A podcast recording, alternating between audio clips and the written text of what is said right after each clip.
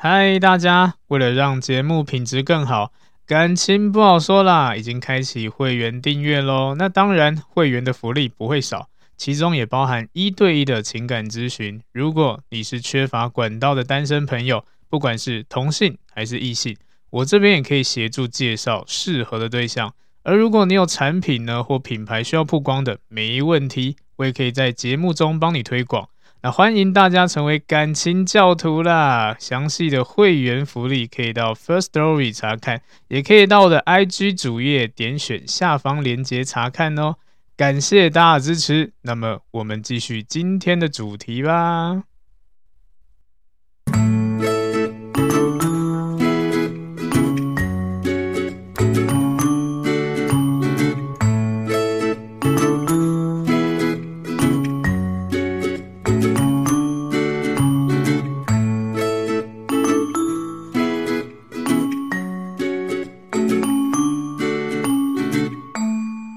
欢迎收听，感情不好说啦，我是阿伦，大家早安、午安、晚安呐、嗨，大家好。那在主题开始之前呢、先跟大家小小致歉一下。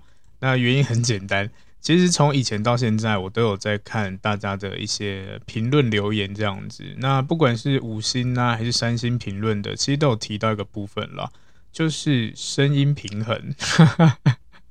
对。我也很谢谢大家，就是给的回馈，就是内容很棒，我也觉得蛮开心。但是呃，声音的这个部分，我也一直在努力中。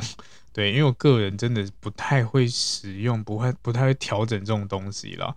对啊，那这种都是有一些过程的。例如像是也有人留言，就是呃，在最一开始的几集，那个声音有杂讯之类的，对。因为那个时候呢，刚刚开始录这个 podcast 嘛，所以没有什么设备，所以就一呃耳机打天下这样，耳麦打天下，然后所以会比较容易呃收到一些环境音啊，也甚至呢可能听起来声音就是有一点破碎啊，或是怪怪的有杂音之类的。对，就是我承认，因为那个耳机坏掉了，所以。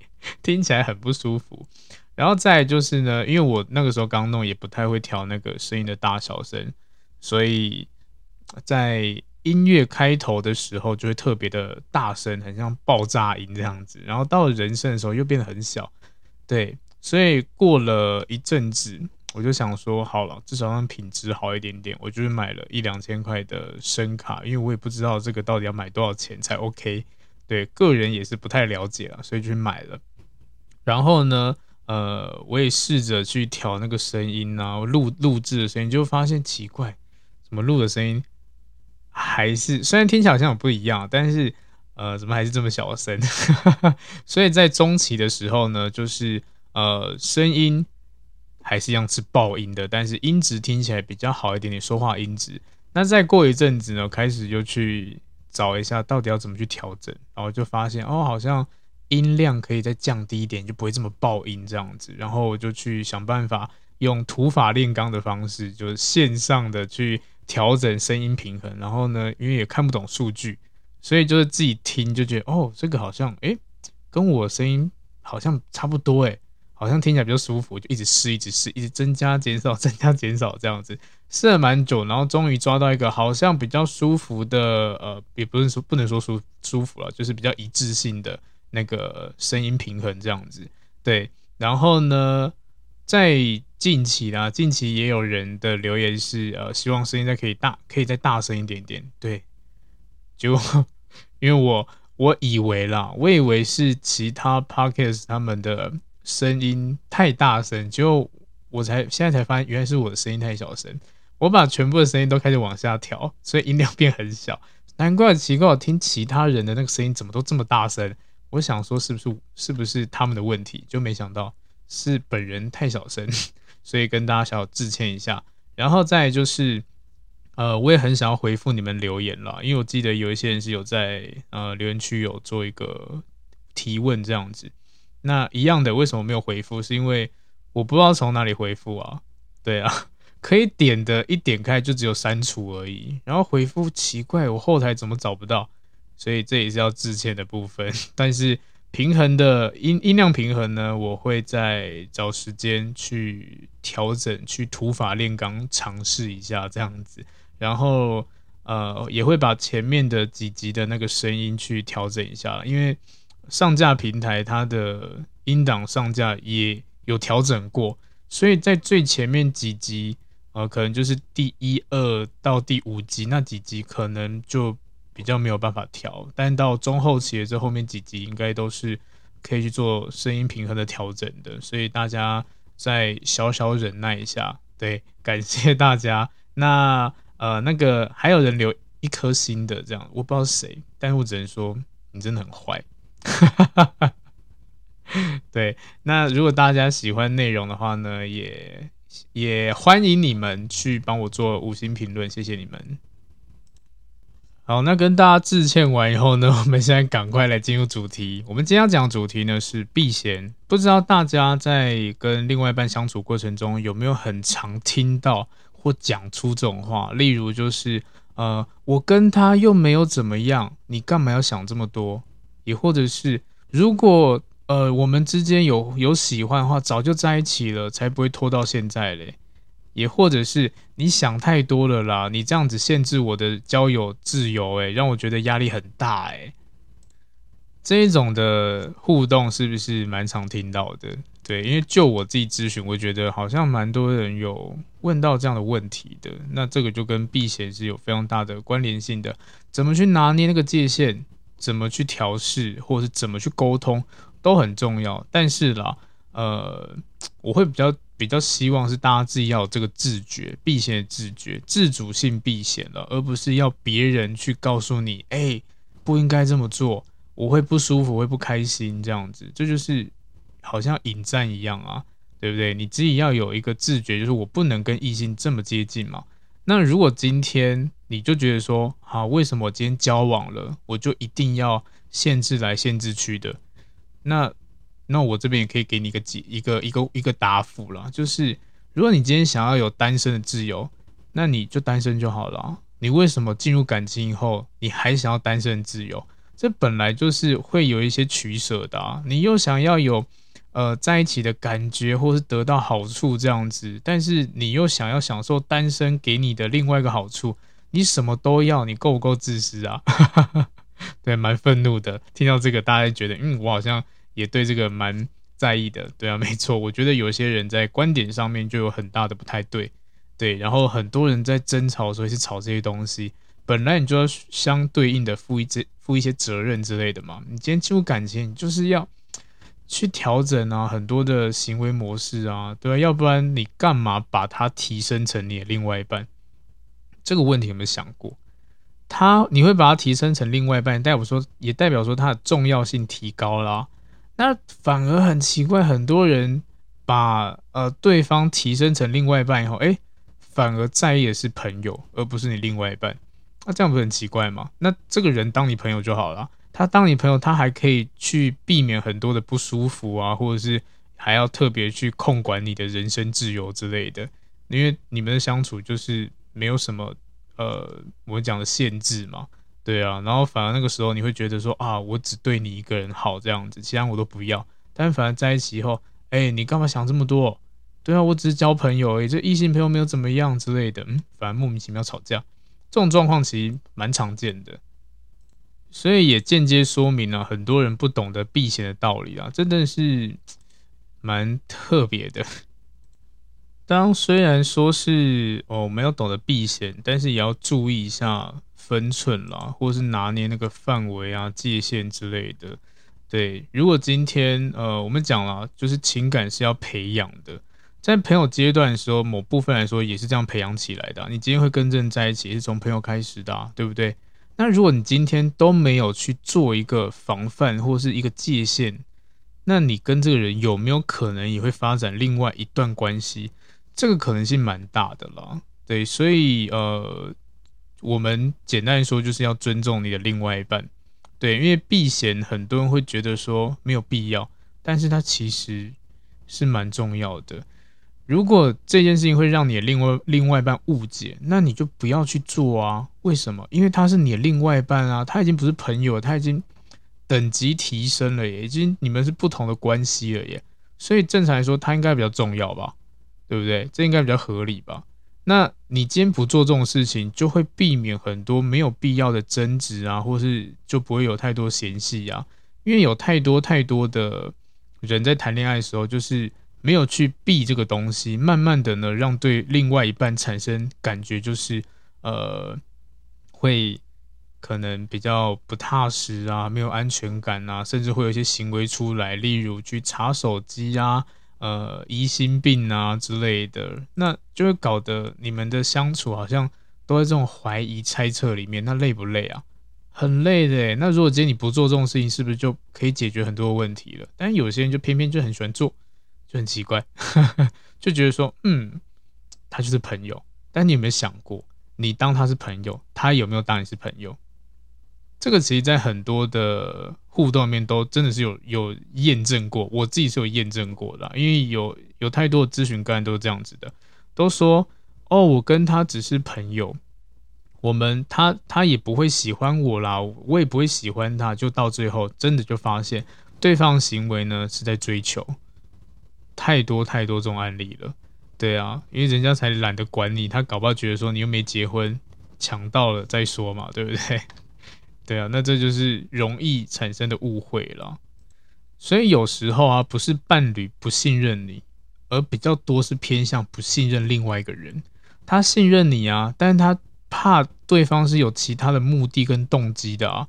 然后你还傻傻跟他去什么单独吃饭啊、见面这样子啊？对啊，搞不好你另外一半他紧张，不是你被抢走，诶，是你被他做了什么事情。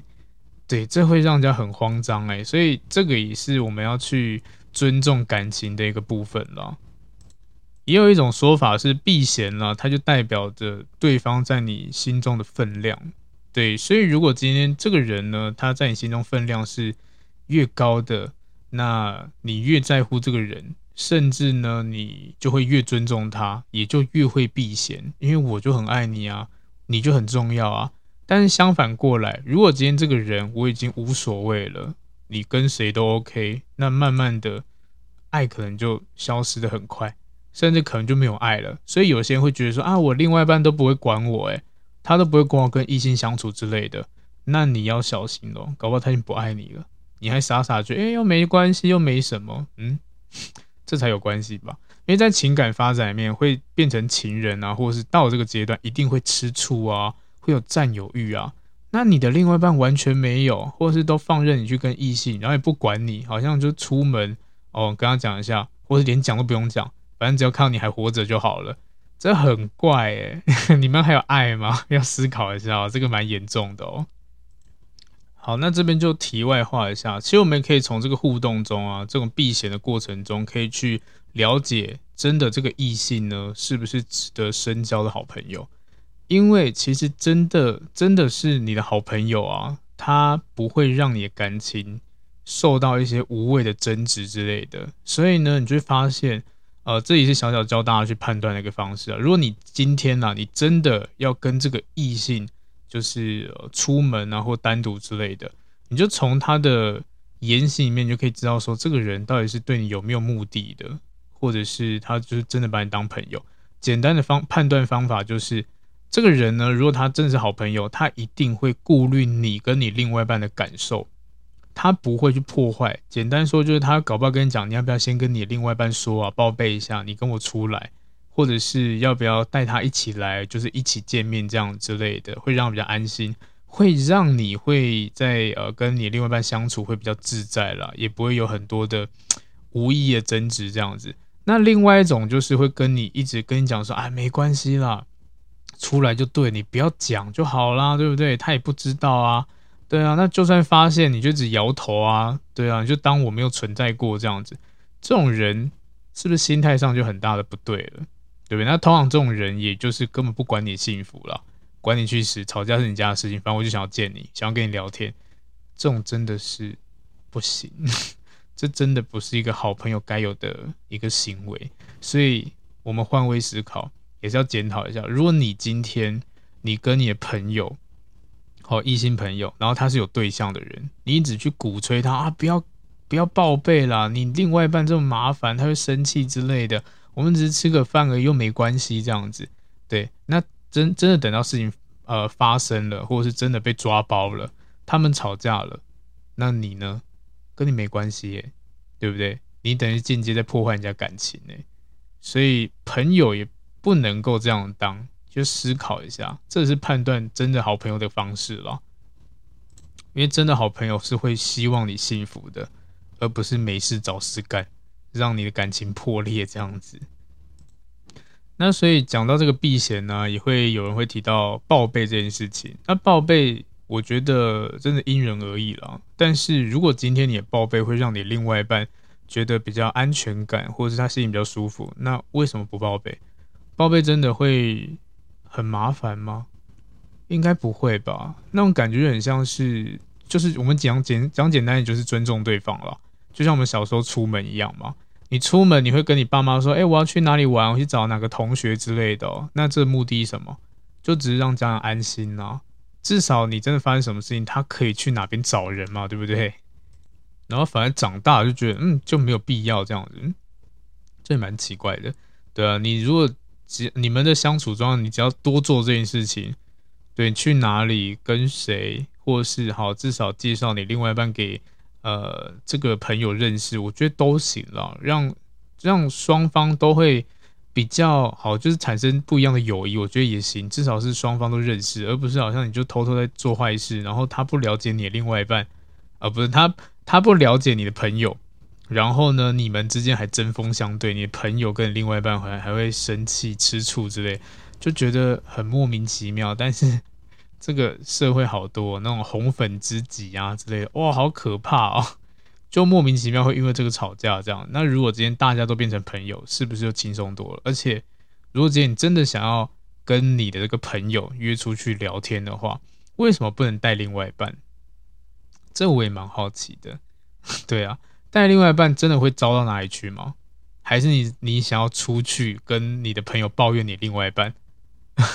那这个当然就不一样状况了，但是我觉得啦，呃，适时的去，呃，让你的另外一半安心是蛮重要的，就是简单说就避免误会了，不要让事态变得很严重以后才在解释啊，那那时候已经来不及了，对，心都凉了，谁管你解释啊，对不对？好，所以接下来跟大家分享几点了。我是觉得在呃关于避嫌的时候，我们可以去调整的。那第一个就是保持距离啦，适当距离啦。不论你们的关系到底多好，那毕竟异性嘛，还是要保持一些适当距离，对啊。因为呃，可能有一些人会有所谓的感情洁癖啊之类的嘛。那当然就是题外话，可能另外一种状况。那有一些人是觉得说，在交往的时候必须要保持一些自觉啊，就像刚刚提到的。或会不会，其实你这样的相处会让对方产生爱意，也或者是你会不会慢慢的爱上这个人，他都是有可能的。因为就像我前面提到嘛，他就是培养起来的。所以如果你今天担心你是把不把，有可能把持不住，那你的距离就拉开一点点。真正的好朋友不会因为呃你不跟他吃饭，不跟他干嘛干嘛之类的，他就会觉得说啊你不够意思。对啊，真正朋友不会这样子啦。就像我们，我相信大家都有自己的一些死党之类的好闺蜜，你们搞不好一联络就是可能一年才联络一次，但是每次联络都哇好热络，对啊，朋友就是这样子啊，不会是那一种什么我们每天一定要讲电话，或者每个礼拜一定要吃一次饭，然后吃如果不不吃饭的话，你就不是我朋友，嗯，这不是很奇怪吗？对不对？就是真心的朋友通常啦都不会呃太刻意的要去。管管你的人身自由，或者是一定要好像维持的友谊，所以一定要做这种事情，不会了。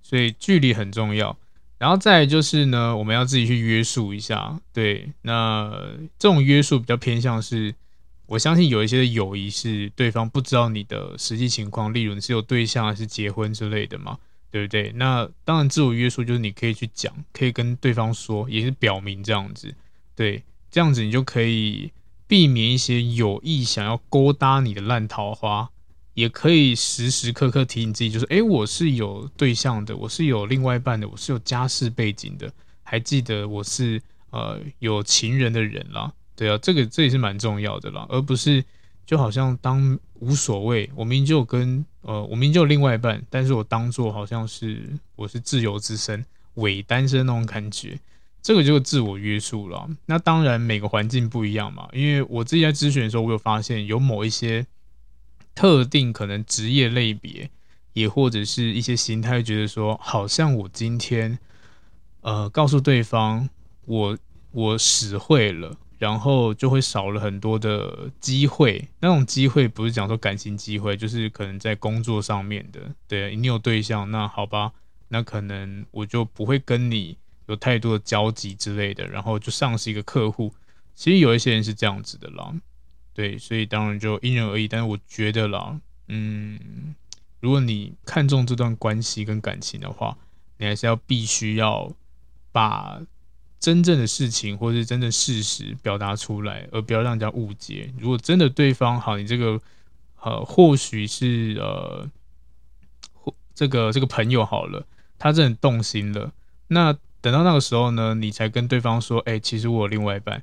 这其实伤害是双方、欸，哎，双方不是说你哦、是这个异性跟你的另外一半、欸，哎，他的伤害力可能是更加倍的，更可怕的。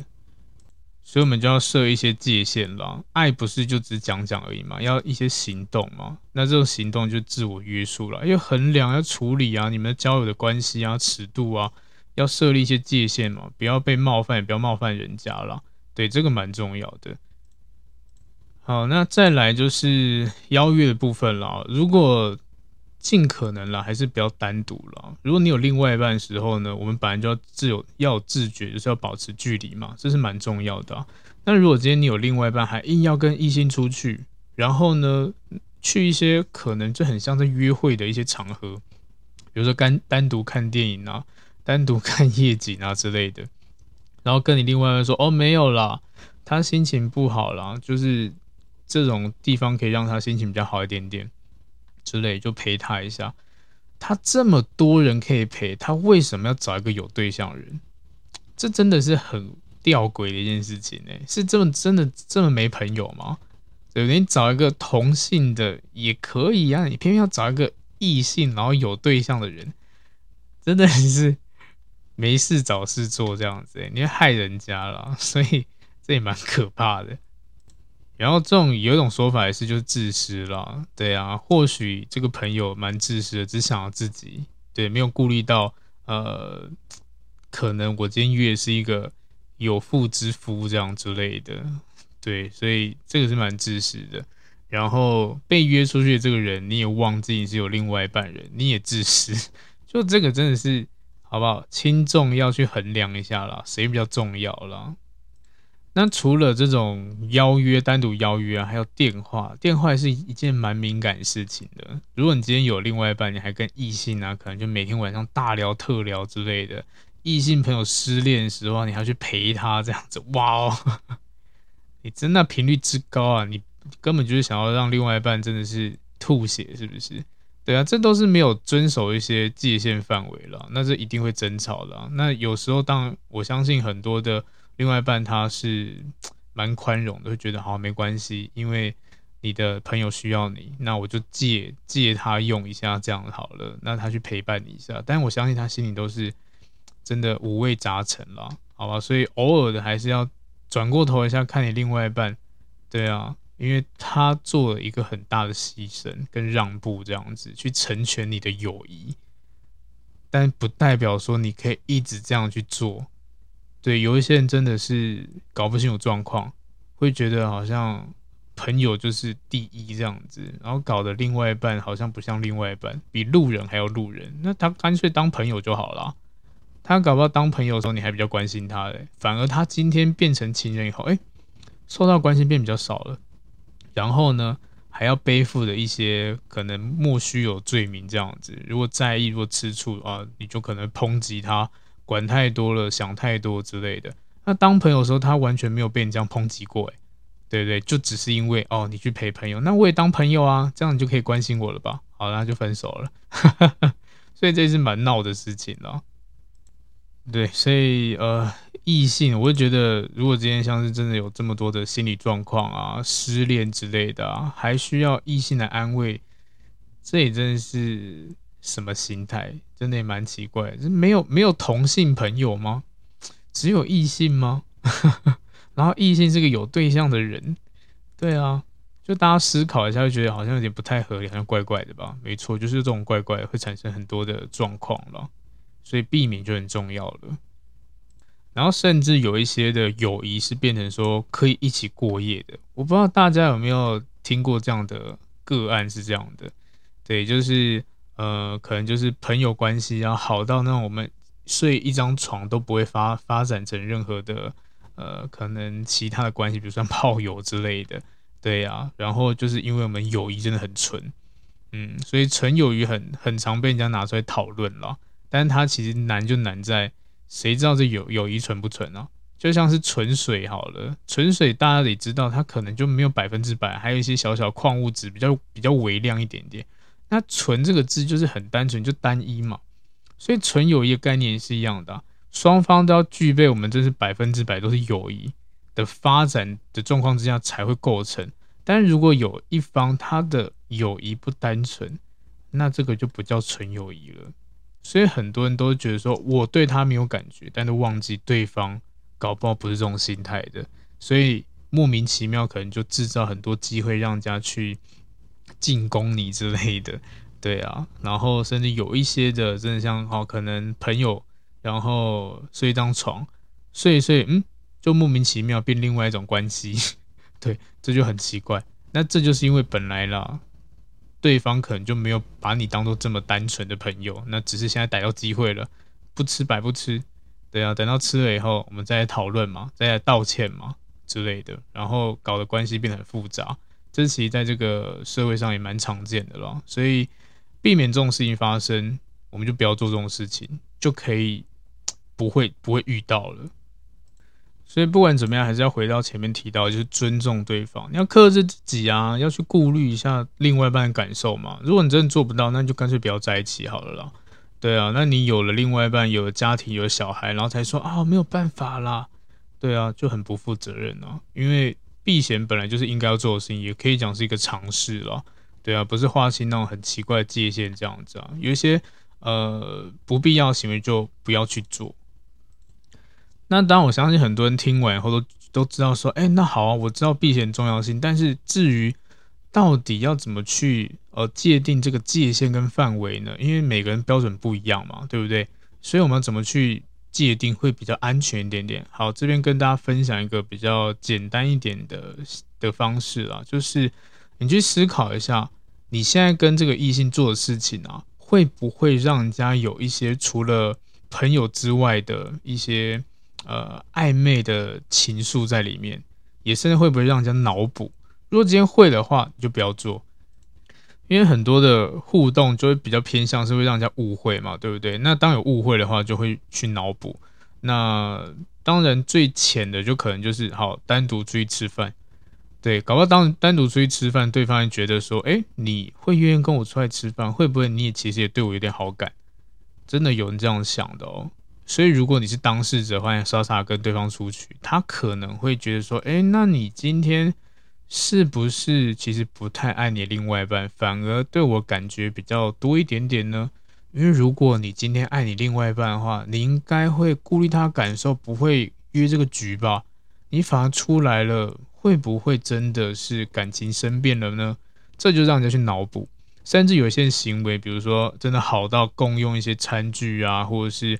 呃，用一支吸管啊之类的，这些有一些友谊也是到这种的，或是真的不会在意这样子，但是一样的这种行为，不就很像是你还没有跟你另外一半在一起之前会做的事情吗？他就是暧昧啊，对啊，你你跟一个呃朋友做这样过于亲密，说哦我们只是兄妹啊什么之类的，或姐弟啊，真的不太好啦。对啊，如果你是单身的话，好了，那还合理，因为就是暧昧嘛。但是如果你今天有对象在做，很奇怪。甚至有些人觉得，哎，我们是友谊的象征，我们可以勾手啊，还有什么呃友谊的抱抱啊，友谊的牵手之类，这都有听过。大家可能觉得，哈，怎么有这种东西很扯？真的有，真的有一些人就是会做这种事情。对，那我不能说好好坏与否，但是问题就是你们会不会擦出什么火花？如果会的话，那当然就是危机，我们当然就要把这几率降到最低嘛。所以我们要避免呃对方会有不必要的一些脑补这样子啊。你做这件事情会让他脑补，那就不要做。对，你只要思考一下，如果今天有一个人他对你做这样的事情，你会不会觉得他有什么小心机啊，或者他想要干嘛之类？你有疑惑的时候就不要做。比如说什么晚上接电话，大半夜啊，听他哭诉啊，听他讲一些的哪里的。呃，心理上的不舒服之类的啊，对啊，你就觉得好像不太好诶，那就不要啊，因为换位思考嘛。我们今天要要讲这种心事的时候会找谁？好吧，换位思考就好了。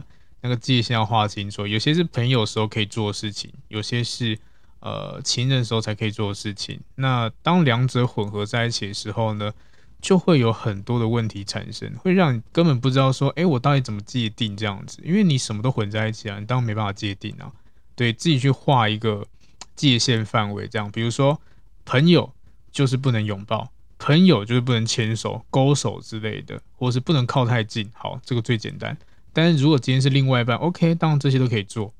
所以有些过于亲密的行为，不要讲你们真的是感情多好了，只要他不是情人，就不要去做。这个最简单，对，这要自己去设一个规范的。对，我相信现在大家很多，可能很多人听到这个会觉得，哎，内心好像有点挣扎。可是我平常跟我的异性相处，像姐妹一样，像兄弟一样这样子，好像蛮常做这种事情的。那这就你不对咯，除非你单身了，但如果你有对象，这就你不对了。对啊，你搞不会让人家误会，搞不好他也在痴痴的等待着你这样子，等到你分手了，哎，他就开始来关心问候，甚至就在一起了。就是目的动机啦，培养关系嘛，对啊，所以尽量能够避免就避免，因为这种太多敏感的地方，虽然还有一些友谊是，我会帮对方做便当，好朋友啊这样子，我看他没有吃饭啊什么之类，我去帮他送个便当或者送个东西吃这样子，到底关你屁事啊？他肚子他自己会解决。不用你这个朋友去送这种东西，对啊，要送也是他男友或他女友送，关你屁事啊，对不对？这我讲很多心心里话，因为我在咨询很多个案的时候，其实都会有类似有这种状况。就像呃，我记得之前有一个个案是这样子的，她的男友呃跟他们公司的某个可能小主管之类的吧，好，哎，店长类，好，店长。可能关系还不错，然后呢，店长好像也是有另外一半的人，对。那在互动过程中，可能呃，像是这个这个男生好了，他就可能比较常加班啊，或什么之类的。然后这店长呢，都会不辞辛劳做一个便当给他吃，这样子说哦，没有啦，看你这么辛苦做便当，那身为女友情何以堪？对不对？然后去问这个男生，问他男友，男生说、没有，就朋友啦。他就对我很好啊，他就做便当给我吃啊。但是整间公司呃，除了这个男生以外，还有其他人啊。为什么只做给他吃？其他人加班不辛苦吗？不累吗？为什么只有他有？这不是很奇怪吗？所以我们可以说，这个动机可能就有点状况了。对。然后甚至可能真的会试一下聊天啊、互动这样子啊，然后男生都觉得说没关系，就是朋友啦，叫另外一半不要想太多之类的，这就是欠人家吵架啊，对不对？干嘛好像抓一个模棱两可这样子，不行就不行，不要就不要拒绝嘛，对不对？硬要好像搞事情一样，所以这也是要让自己敏感度提高一点点啦，因为当然我们没有办法去克制别人行为，但你可以懂得拒绝啊。对不对？一个人没事没事来撩你，来跟你搞暧昧，可能讲讲打打嘴炮这些讲干话，或者很靠近你之类，或一些肢体动作，你可以避免啊，你可以否定，可以不要啊，但是你偏偏你就接受了，接受以后呢，才给自己一个台阶。哦，我们是朋友关系，对，那明明知道你另外一半生气，那为什么要做？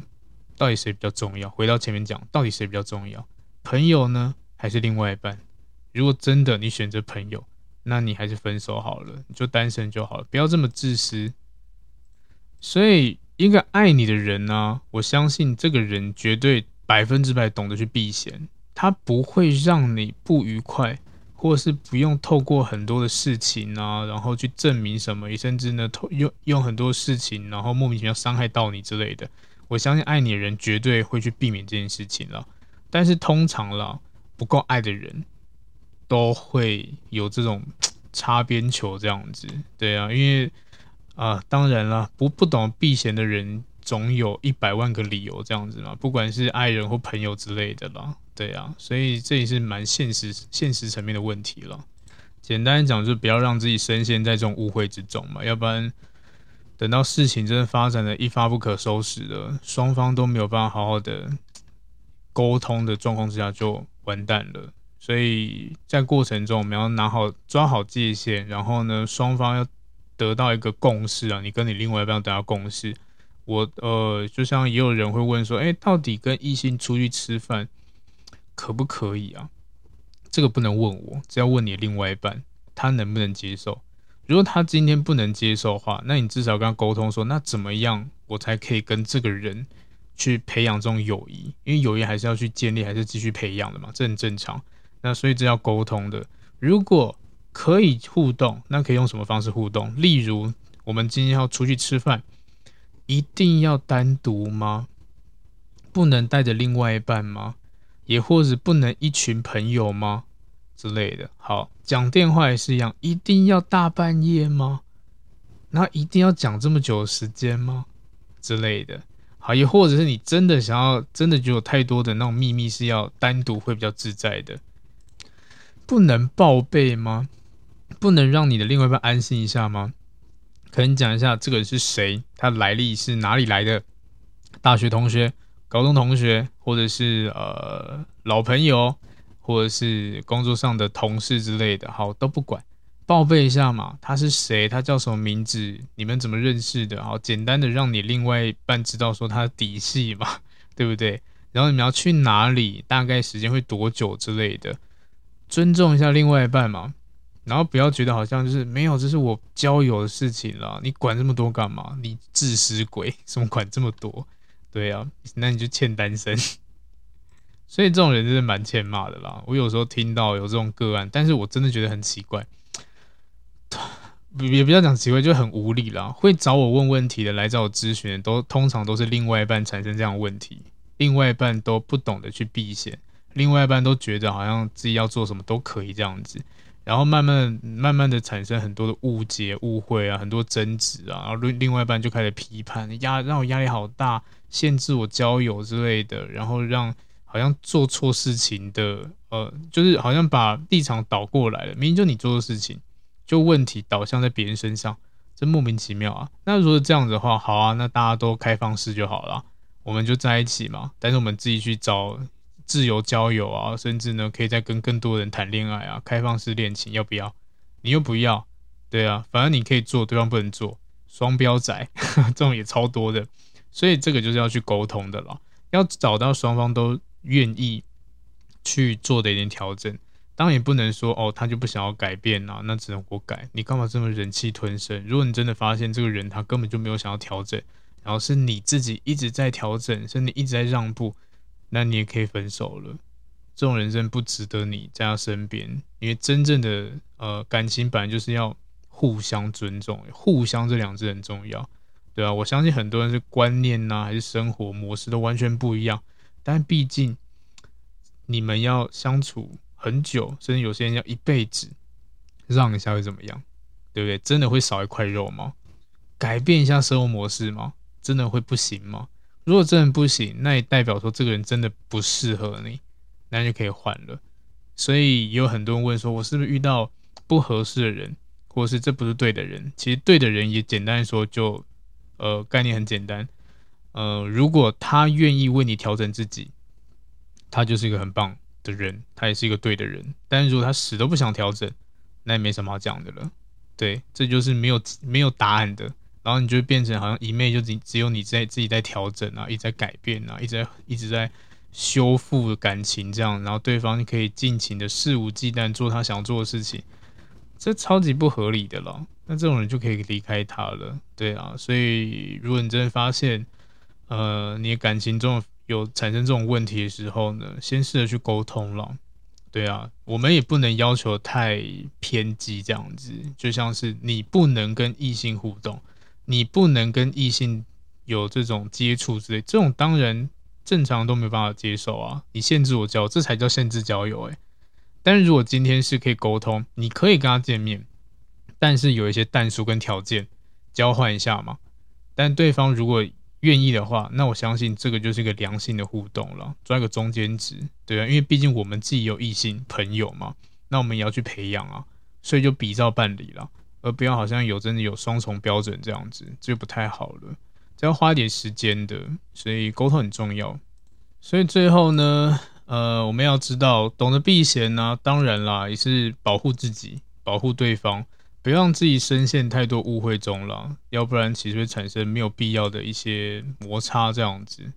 然后值得交的朋友呢，他也会重视你的感情，他也会懂得尊重你这样子，他也懂得尊重这段友谊，不会想要伤害你，因为我们是真的好朋友。所以如果今天你的朋友呢，根本不想要鸟你的跟你的另外一半的相处，那我们可以在他身上打一个大大的叉叉。这可能不是真正适合我们的朋友，那我们也要懂得去避嫌，你才会得到幸福啊，你才能够拥有幸福啦。所以这是蛮值得大家去思考一下的。好，那今天的内容呢，就到这边。一样的，如果你有一些什么问题啊，或者是想要解决的啊，没有窗口。一样的都可以来 IG 私讯我，然后呃，如果你需要咨询的话，付费咨询的话，也可以私讯我这样子，我会再安排时间。那如果你的生活是比较呃无聊的，也欢迎加入呃我的赖赖的群组这样子，那群组也在 IG 上面有连接，大家可以继续连接。最后就祝大家感情顺利喽！好，那那个。呃，音档部分我会努力的再调整看看。好，好啦，那大家下次见喽，拜拜。